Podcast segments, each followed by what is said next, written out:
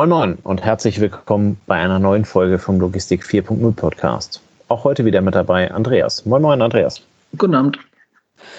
Andreas, äh, vor gar nicht so allzu langer Zeit haben wir in einer Folge mal das Thema 6R der Logistik ähm, erwähnt und äh, haben daraufhin eine Mail bekommen mit der Fragestellung, ob wir nicht mal Lust hätten, dazu eine Folge zu machen. Ähm, das ist ja quasi unser Spielfeld, da, da, da kennen wir uns aus. Ähm, deswegen haben wir da gar nicht lange drüber nachgedacht ähm, und wollen heute mal genau über dieses 6, äh, über diese 6R der, der Logistik sprechen. Ähm, das ist so das, äh, weiß ich nicht, das, das Ikonenhafte in der Logistik. Ähm, die, die muss jeder können. Wenn du einen Logistiker nachts um drei Uhr schüttelst, wenn er nicht sowieso wach ist, dann muss er die also auswendig aufsagen können.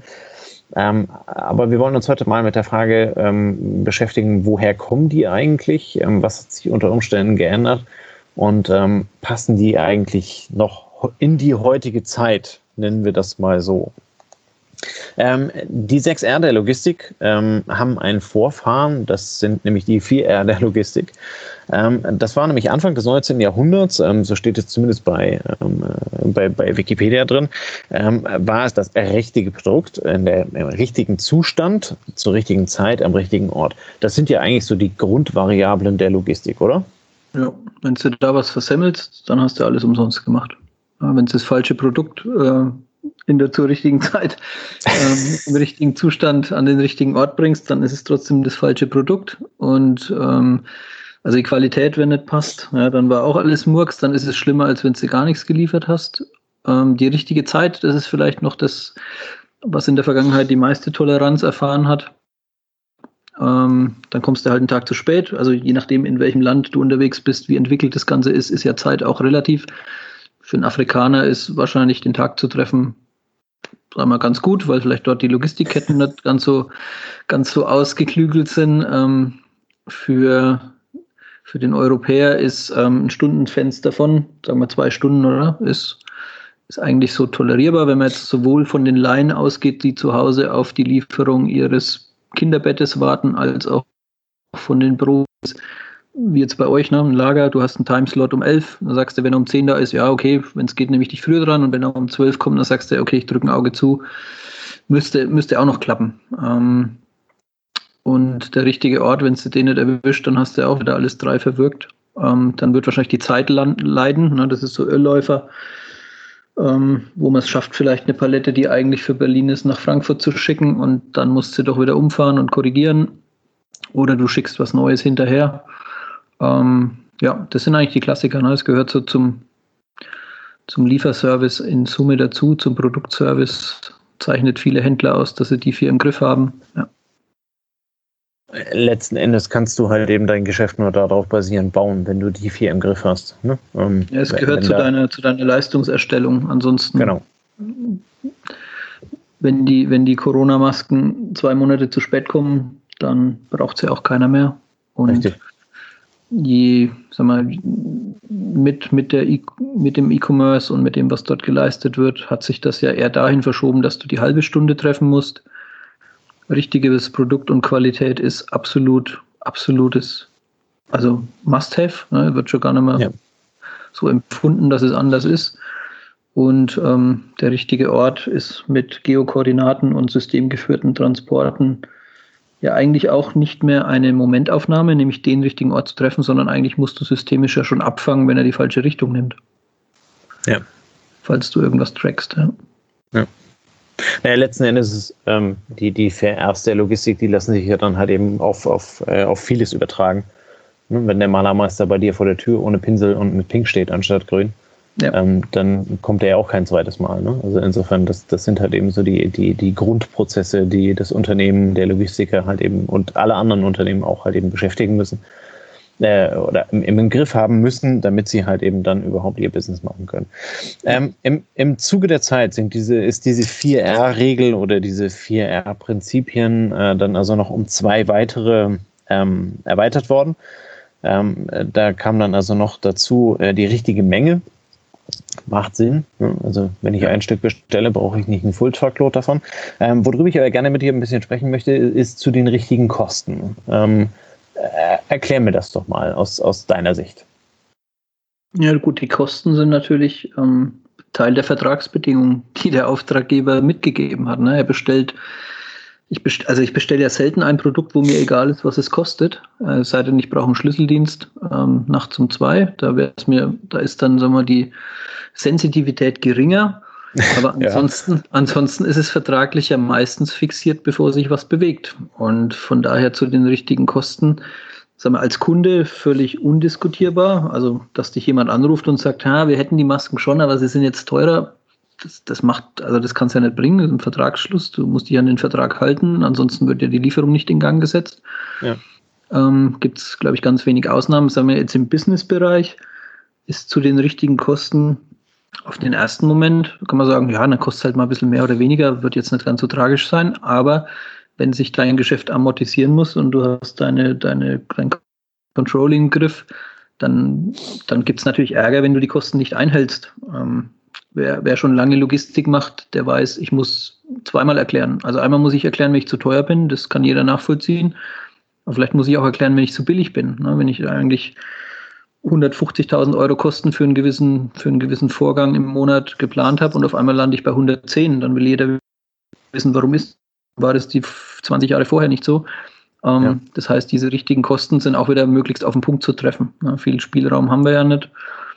Und ähm, es sei denn, es hängt von externen Marktvariablen ab. Also das kennen jetzt vor allem die Spediteure, dass es einen Dieselfloater gibt, je nachdem, ob wieder irgendwo ein Tanker hängen geblieben ist oder ob wieder jemand einen Lockdown ausgerufen hat, dann wird Diesel teurer oder billig. Angebot und Nachfrage, der Preis pendelt nach oder richtet sich nach dem Bedarf.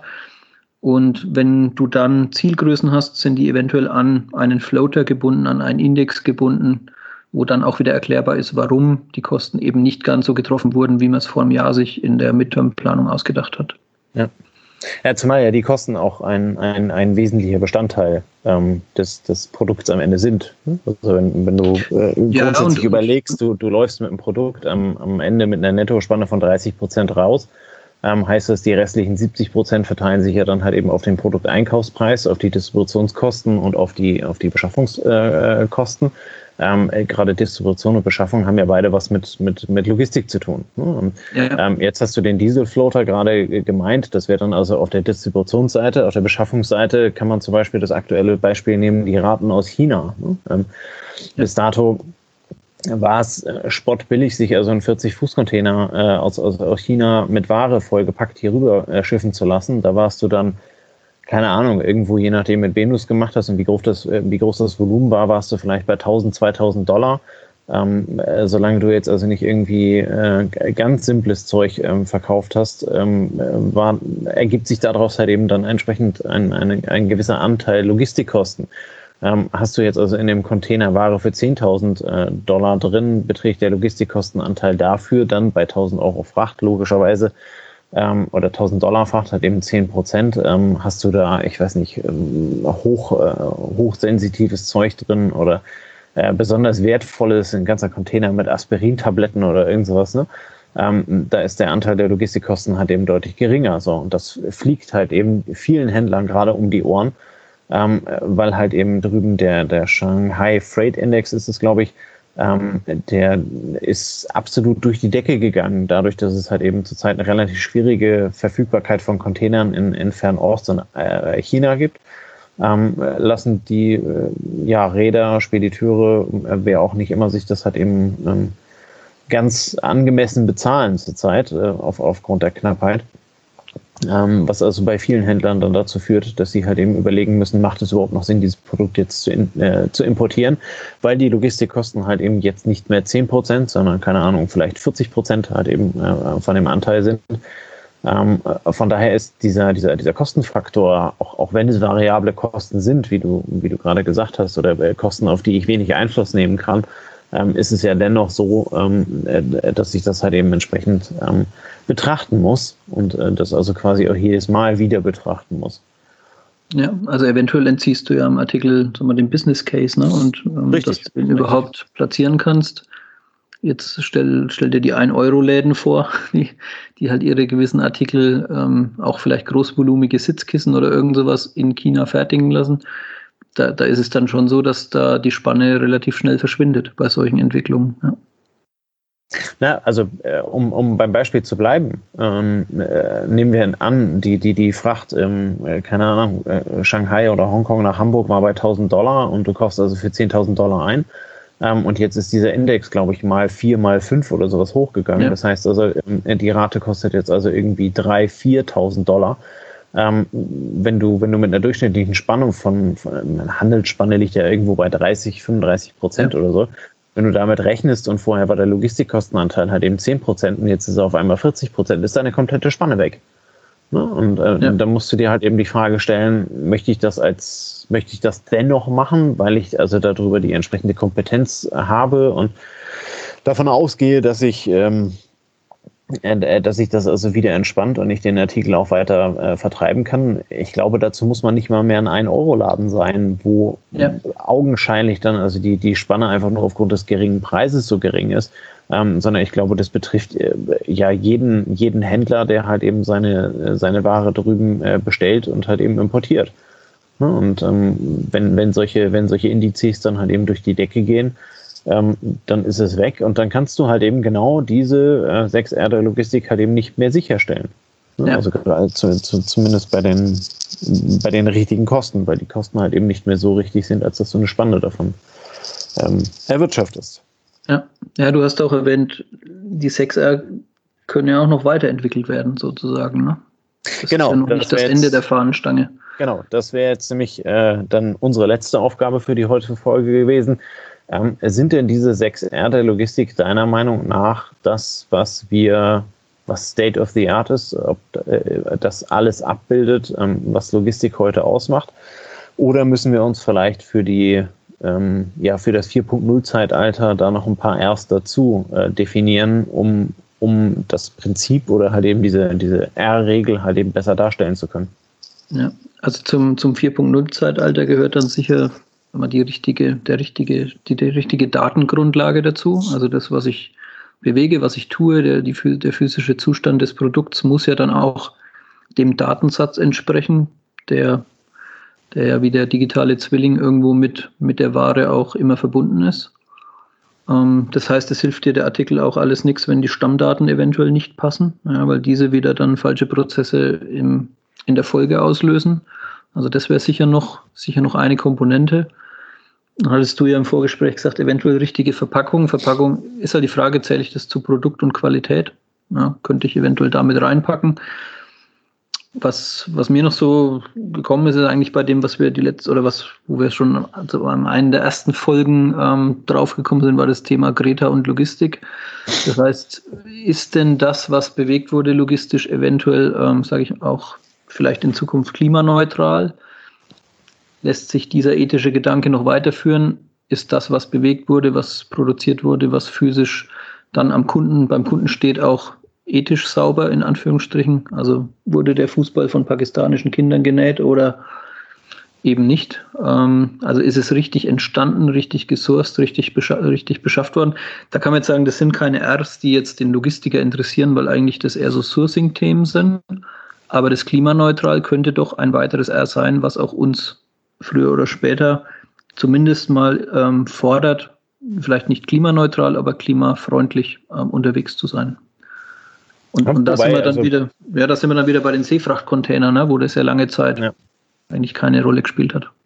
Ja, wobei also das, das klimaneutral würde ich halt eben schon als R ähm, mit reinnehmen, auch wenn man das ähm, anders definieren müsste als, als, als klimaneutral, aber das spielt ja halt eben schon entsprechend eine Rolle. Ne? Ähm, äh, äh, wenn, wenn ich bei der, wenn ich bei der Deutschen Post mein, mein oder bei der DRL halt eben mein Paket verschicken möchte, dann zahle ich da irgendwie 21 Cent drauf, damit es also klimaneutral ist, genauso wie ich also bei meinem Bahnticket ähm, mein, mein äh, CO2-Fußabdruck halt eben abzahlen kann. Ich, ich meine, bei der Lufthansa, bei Eurowings war es damals auch der Fall, dass du da also einen kleinen Betrag oben drauf äh, rechnest oder äh, drauf bekommst und dann bist du also klimaneutral unterwegs. Ich glaube, dass das halt eben zukünftig schon ein Thema sein wird. Ähm, äh, wir haben vor gar nicht so langer Zeit über die, über die alternativen Antriebe gesprochen und die Klimaziele ähm, von Deutschland bis 2050 war es, glaube ich.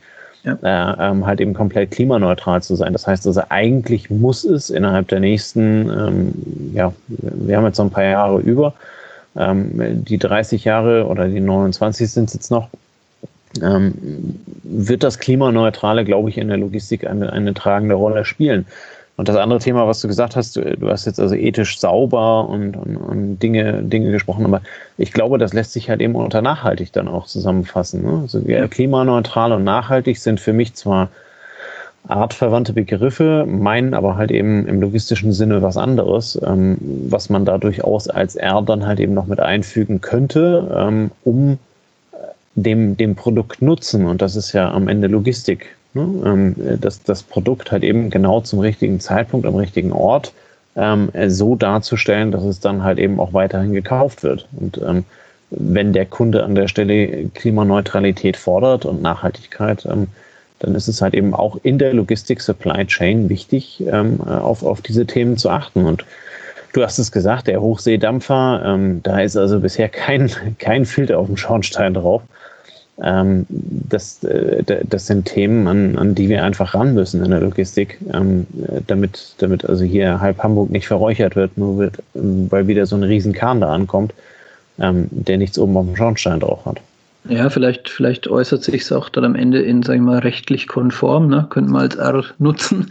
Dazu kann sowohl die Vorgabe des Klimaschutzes zählen, wie auch immer die dann in gewissen Zeiten ausfällt, als auch das Thema, sagen wir, ethisch sauber wir hatten wir hatten es auch mal bei Amazon Flex als Dienstleistung oder du hast es auch häufig, wenn, wenn über über gesprochen wird oder über Uber gesprochen wird, ist es denn nachhaltig, wenn, wenn du Modelle hast, ähm, die eventuell die Durchführenden so entlohnen, dass es eben nicht nachhaltig ist, ne? dass deren Jobs nicht dazu führen, dass sie einigermaßen klarkommen. Ähm, das könnte auch reinfließen. Also dadurch, dass mit der Digitalisierung egal in welchen Belangen alles transparent wird, wird ja auch die Logistik und was wir tun transparent. Und dann spielt es halt auch eine Rolle, arbeite ich zum Beispiel im Thema Kapotage sauber, ähm, arbeite ich im Thema rechtliche Vorgaben, Arbeitssicherheit, könntest du da genauso reinzählen. Ne? Also dann, dann wird alles zum Teil des Produktes, wie du das sagst. Ja. Weil wenn ich es nicht zum Teil des Produktes mache, dann kann es mir irgendwann um die Ohren fliegen.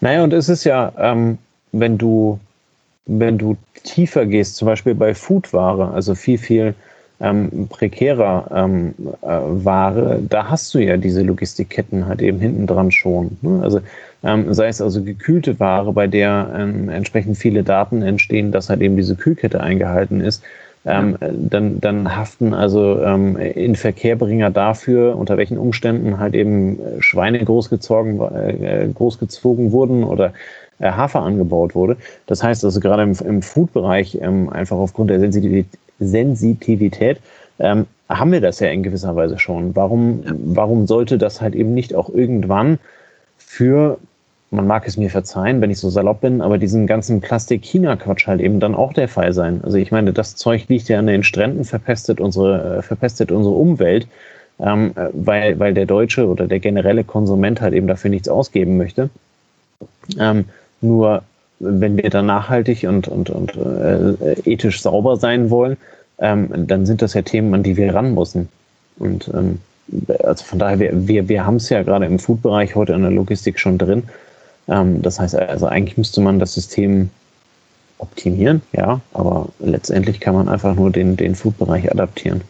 Ja, ich denke, also viele Effekte, die in der Vergangenheit extern waren, ähm, bei 200 Jahren zurück hat es keinen interessiert, ob es dem, dem Minenarbeiter gut geht oder nicht, wenn er Richtig. 40 Jahre alt ist. Die werden dann internalisiert, ne, weil es irgendwie jetzt, weil jemand erkennt, wenn ich das zu sehr, ähm, sag mal, ausnutze, übertreibe, dann fliegt mir irgendwann meine Gesellschaft um die Ohren. Und das Gleiche stellen wir ja jetzt mit dem Thema Umwelt dar. Hat jetzt, sag mal, in der, im Rahmen der, der Industrialisierung 200 Jahre auch nicht so sehr interessiert. Jetzt wird es wichtiger, ähm, weil man merkt, es ist eine verbrauchbare Ressource. Ähm, ja. Und so kann es natürlich mit weiteren, mit weiteren Effekten ähm, und mit weiteren Bestandteilen des Produktes auch stattfinden. Ne? Also es wird, es wird da wahrscheinlich keinen Schritt zurückgeben, sondern es wird dann eher immer anspruchsvoller in verschiedene Richtungen. Ja. ja. Aber da ist auch wieder, sagen wir, die Digitalisierung eine gute Grundlage für, weil du ja dort dann ähm, auch die Zustände kennst und die Informationen ähm, sammelst und die Sensoren hast und ähm, einfach mehr Kontrolle über den Gesamtprozess bekommst. Ja, ja spannend. Ähm, vielleicht reicht das ja für unseren ja. Wikipedia-Eintrag mit unseren, ich glaube jetzt schon zehn erst der Logistik geworden, ähm, die dann also irgendwie im 4.0-Zeitalter eine, eine Rolle haben, wenn wir also hinten dran mit der richtigen Verpackung, ähm, der richtigen Nachhaltigkeit, ähm, der richtigen äh, ethischen äh, Herstellung und halt eben dann auch noch der ähm, de, dem, dem richtigen Weg, also dem, dem klimaneutralen Weg, ähm, sind wir bei 10 hinten dran. Ähm, ja, mal gucken, vielleicht werden wir ja unsterblich. Ansonsten war es aber auf jeden Fall ein, ein, ein sehr interessanter Ausflug da rein, ähm, woher genau diese sechs erste Logistik kommen, ähm, wie sie sich entwickelt haben und wie sie zumindest mal unserer ähm, Freitagabendlaune nach sich in der Zukunft noch äh, weiterentwickeln werden. Ähm, ja, an der Stelle habe ich nichts mehr äh, hinzuzufügen. Wenn ihr Fragen habt, dann äh, schreibt das gerne in die Kommentare, schreibt uns an, ähm, kontaktiert uns. Wir geben, wir stehen gerne äh, zur Antwort. Wir geben zu allem eine Antwort, äh, wenn ihr Fragen habt. Äh, in diesem Sinne wünschen wir euch einen wunderschönen Freitagabend. Genießt die Zeit, genießt das Wochenende und ähm, bis nächste Woche. Bis dann. Ciao, ciao. Macht's gut. Das war eine neue Folge des Logistik 4.0 Podcasts. Wir möchten dir helfen, neue Themen im Bereich der Logistik zu entdecken, zukünftige Entwicklungen und Trends kennenzulernen und dich zu vernetzen. Um regelmäßig zu neuen Folgen informiert zu werden, werde Mitglied in unserer Gruppe Logistik 4.0 auf LinkedIn oder folge dem Logistik 4.0 Profilen auf Facebook, YouTube oder Instagram. Hast du einen interessanten Themenvorschlag oder möchtest du dich als Interviewgast bewerben? Kontaktiere uns per E-Mail an logistik 4.0 at gmail.com oder auf einem der anderen Kanäle. Alle findest du jeweils in den Shownotes zum Draufklicken. Bei persönlichen Kontaktanfragen an uns schreib uns gerne direkt dein Anliegen dazu, damit wir wissen, wie wir diese Anfrage einordnen können und dich unter dem täglichen Spam schnell herausfischen können. Vielen Dank und weiterhin viel Spaß mit dem Logistik 4.0 Podcast.